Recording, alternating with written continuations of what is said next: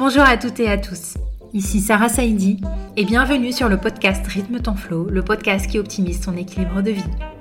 Artistes, sportifs de haut niveau, dirigeants, entrepreneurs seront invités pour révéler leurs secrets de performance. Comment font-ils?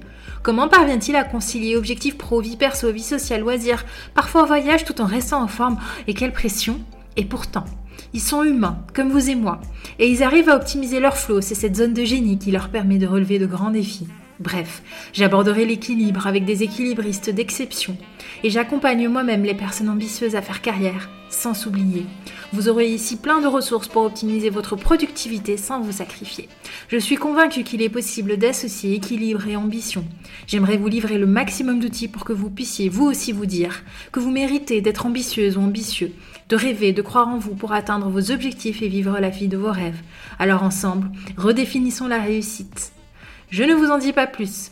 Ne manquez pas les nouveaux épisodes tous les mercredis pour apprendre vous aussi à rythmer votre flow. Et pour rester en contact, retrouvez-moi sur Instagram ou YouTube sur Rythme ton flow ou sur LinkedIn, Sarah Saidi. Je vous souhaite une très belle écoute. Abonnez-vous pour ne manquer aucun épisode. Et si vous aimez, notez-nous 5 étoiles. Bonjour à toutes et à tous et je suis ravie de vous retrouver pour ce deuxième épisode du hors-série d'avril, format solo et format plus court. Alors, parmi les remontées que j'ai eues sur le premier trimestre, c'est qu'on ne comprend plus rien entre ce que fait un coach, ce que fait un consultant, ce que fait un thérapeute et ce que fait un formateur. Je peux comprendre, vu que moi-même, je ne me posais pas la question avant d'avoir au moins deux casquettes de ces quatre casquettes. Déjà, replaçons les choses à leur place. Ce sont des métiers qui sont non réglementés. Qu'est-ce que ça veut dire non réglementé? C'est pas quelque chose de mal Hein, c'est pas quelque chose qui, veut dire que ce sont des métiers dangereux. Ça veut tout simplement dire que contrairement à un avocat, un pharmacien, un médecin, un vétérinaire qui pratiquent des métiers qui sont réglementés, qui sont encadrés et qui font partie de l'ordre de la fonction qu'ils représentent pour pouvoir exercer, pour pouvoir donner notamment du conseil, je pense notamment aux avocats ou aux vétérinaires et aux médecins, euh, pour pouvoir pratiquer. Donc ça, c'est des métiers réglementés. Les métiers non réglementés, ce sont notamment les métiers de la relation d'aide, comme les thérapeutes, les coachs, les consultants et les formateurs. Il se trouve que depuis deux ans, ces métiers se développent énormément par l'avantage qu'ils accordent en termes de liberté, réalisation de soi, du sens qu'on y trouve. Il y a eu différents systèmes de financement par rapport au CPF ces deux dernières années qui ont permis à plusieurs personnes de se faire former, de se développer. Et je pense que c'est une bonne chose et que ça ouvre des perspectives de reconversion qui sont absolument géniales. Le seul problème, c'est que quand on est client, coaché, patient, enfin bref, quand on pense qu'on a besoin d'aide, on ne sait même plus vers qui se tourner.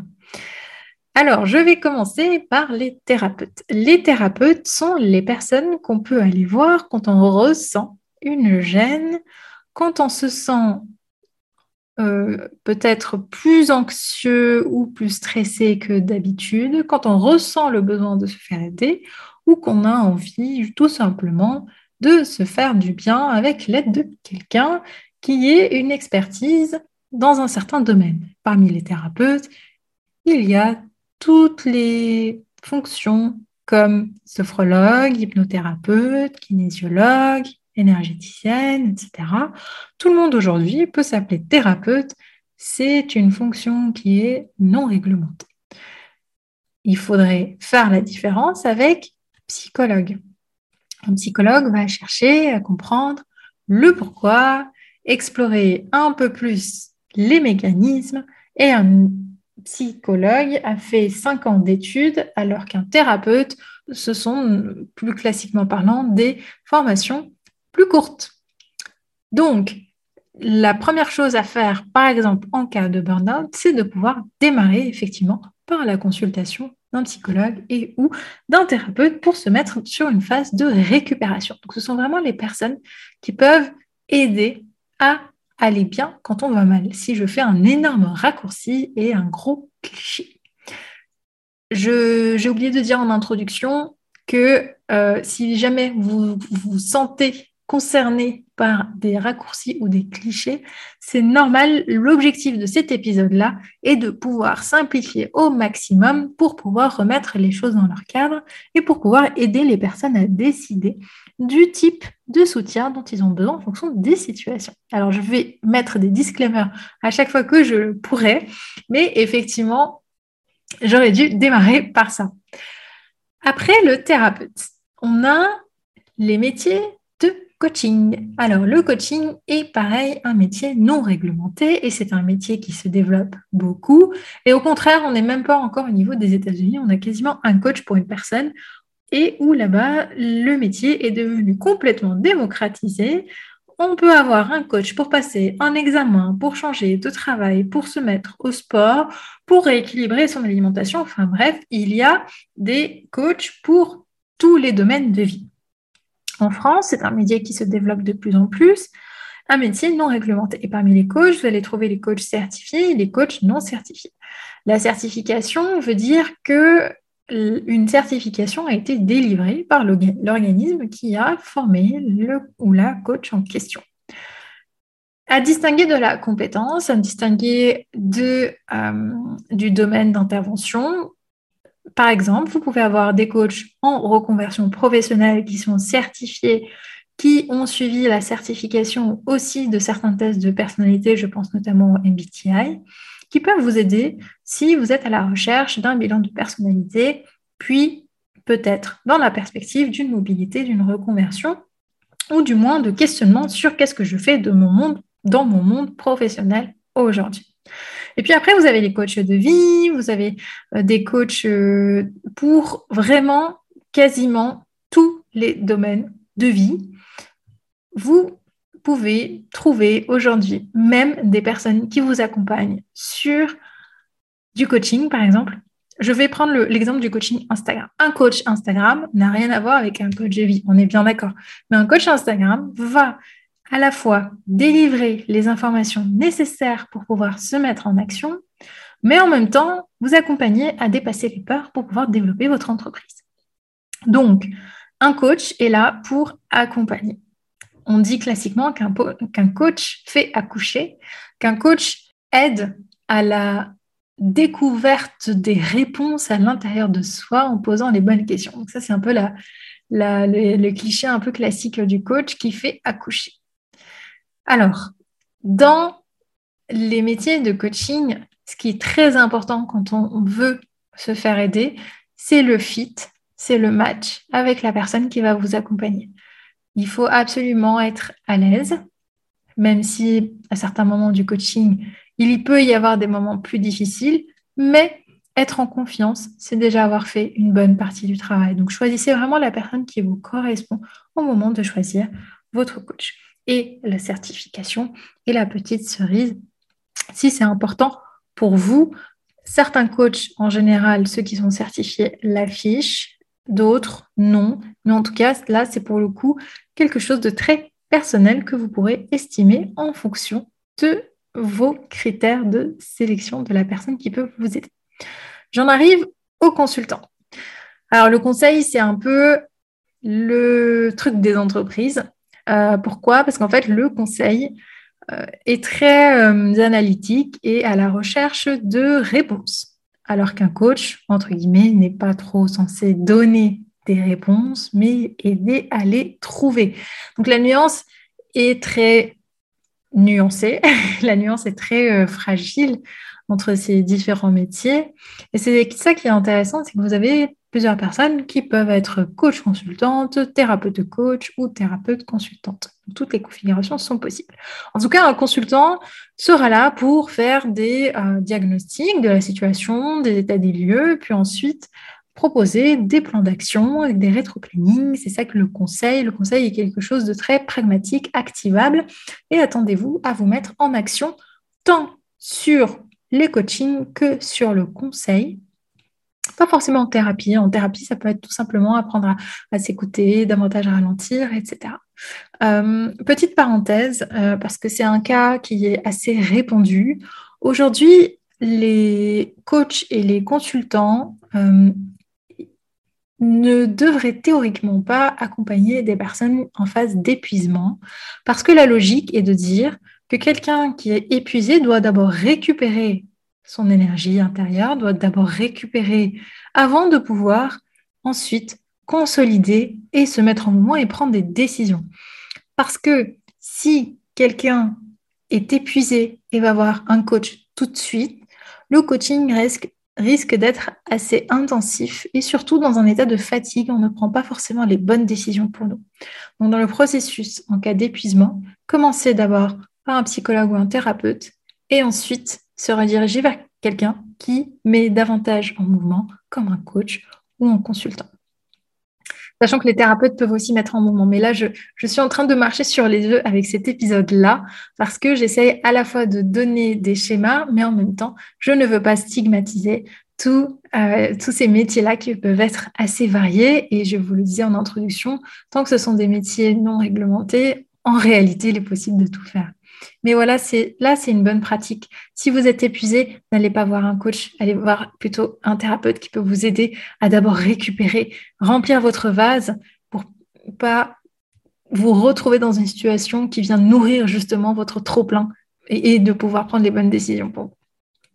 Et enfin, un formateur un formateur est quelqu'un qui donne des formations, sachant que les métiers de la formation sont, eux, euh, davantage euh, réglementés, vu que euh, les organismes de formation bénéficient d'une certification Calofi et que pour être formateur, il est possible de se faire porter par une société qui est elle-même certifiée Calopi.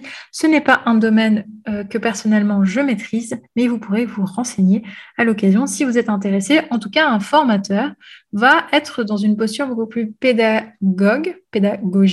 pour apprendre, transmettre des connaissances. Donc, dans cette euh, atmosphère très nébuleuse entre coach, thérapeute, consultant et, euh, euh, formateur, ben on s'y perd. Et donc, on revient aux bases. Quels sont mes critères de sélection de la personne qui peut m'aider? Je disais, je parlais du fit. Il y a aussi les compétences choisissez les personnes qui ont la compétence où vous avez peut-être le sentiment que ça peut vous correspondre. Et si vous en avez la possibilité, essayez de tester aussi des choses que vous n'avez pas encore explorées. Typiquement, euh, si vous pensez que la respiration n'est pas quelque chose qui vous intéresse, peut-être qu'un hypnothérapeute pourrait être un thérapeute qui va davantage vous correspondre, mais tester une séance de sophrologie peut vous emmener un peu hors de votre zone de confort et vous faire faire de jolies découvertes. Donc c'est à vous de voir, c'est une question qui est très personnelle, c'est une question aussi qui dépend du contexte, de la configuration, du niveau d'énergie. Et un consultant et un coach, encore une fois, viennent en phase de récupération. Personnellement, euh, quand je démarrais, moi, j'ai démarré euh, thérapeute avec la sophrologie, euh, sachant que je suis consultante depuis 2015 par mes études et par mon expérience. Et euh, quand je suis arrivée sous cette casquette-là de euh, sophrologue que j'exerçais en parallèle de mon métier de consultante, euh, les gens m'appelaient coach, mais du coup, ça me mettait très mal à l'aise. Donc ça, c'est un partage beaucoup plus personnel. Ça m'était très mal à l'aise parce que moi, je, je suis très, voilà, je suis très conditionnée, diplôme, certif, etc. Or, je ne suis pas certifiée coach. Mais en même temps, une coach m'a elle-même dit que je prenais la posture de coach.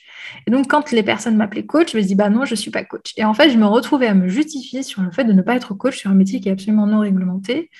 Alors, entre-temps, j'ai ajouté quand même d'autres pratiques et je suis devenue euh, experte du domaine de la respiration et de son impact sur le mental et sur le corps. Et je dose le mot experte. Ça fait quand même deux ans que j'étudie très profondément la chose et ses effets en plus de la casquette sophrologue, en plus de la euh, casquette euh, de breathwork, dont je pourrais vous parler euh, à l'occasion. Et du coup, ce sont les personnes elles-mêmes qui se sont mises à m'appeler coach. Aujourd'hui, je dois vous avouer qu'en réalité, j'ai quitté le monde du salariat pour quitter le monde des cases et le monde où on n'a pas le droit d'être créatif, de faire ce qu'on veut, parce que justement, il y a des règles qui viennent encadrer euh, à la fois notre rythme de développement, mais aussi toutes les procédures qui font que euh, on fait un métier qui soit très très très cadré. Et donc pour mon aventure entrepreneuriale, j'ai envie de m'offrir la liberté de pratiquer à ma manière, et c'est pour ça que je me suis mise à créer. Donc aujourd'hui, j'ai créé mon métier qui est au croisement de ces quatre casquette-là. Et en réalité, ça me libère énormément. Et aujourd'hui, j'ai remarqué que l'effet que cela génère, c'est que les personnes à qui je m'adresse, finalement, s'adressent à moi pour ce qu'elles voient, pour ce qu'elles ressentent comme compétences, pour ce que je peux leur rapporter en termes de transformation. Et du coup, je prends totalement de la distance par rapport à la case dans laquelle je suis. Et je ne m'appelle plus du tout sophrologue, je ne m'appelle plus du tout consultante, je ne m'appelle plus du tout coach. Je suis tout simplement Sarah qui aide les personnes à s'épanouir dans leur vie professionnelle par différents outils que j'utilise et je crée des expériences immersives qui peuvent être transformatrices et qui peuvent vous donner les réponses dont vous avez besoin grâce à la puissance de votre propre souffle. Si vous n'avez rien compris à cette phrase, c'est normal mais c'est quelque chose que je vais continuer à développer et c'est quelque chose avec laquelle je suis totalement confortable aujourd'hui. Donc, finalement, après trois mois à me battre avec comment je m'appelle, qui suis-je, comment je me présente, finalement, je me suis dit que le prénom devait suffire et qu'en partant vers beaucoup plus d'esprit de communauté, de personal branding, qu'en racontant les histoires, le pourquoi, bah, effectivement, il y avait un lien d'attachement différent qui commençait à se créer. Donc voilà, en réalité, les étiquettes, elles ont une utilité qui est de pouvoir mettre du cadre, qui est de pouvoir davantage euh, sécuriser, davantage contrôler, et je suis pour davantage de sécurisation, de certification, de contrôle de tous les métiers qui existent. Ça fait partie de la garantie de la sécurité des personnes qu'on accompagne. En revanche, quand on est entrepreneur, on a aussi la possibilité de pouvoir créer notre métier tel qu'il nous ressemble.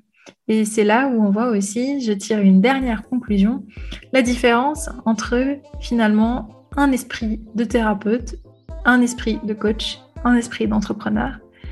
Tout dépend de l'état d'esprit dans lequel vous vous placez pour lancer votre entreprise si vous pratiquez l'un de ces quatre métiers vous pouvez être énormément dans la relation d'aide et finalement le développement d'entreprise vous parle un peu moins. C'est très bien. C'est votre juste jaune de génie. Personnellement, j'adore le développement d'entreprise. J'adore aussi aider les personnes.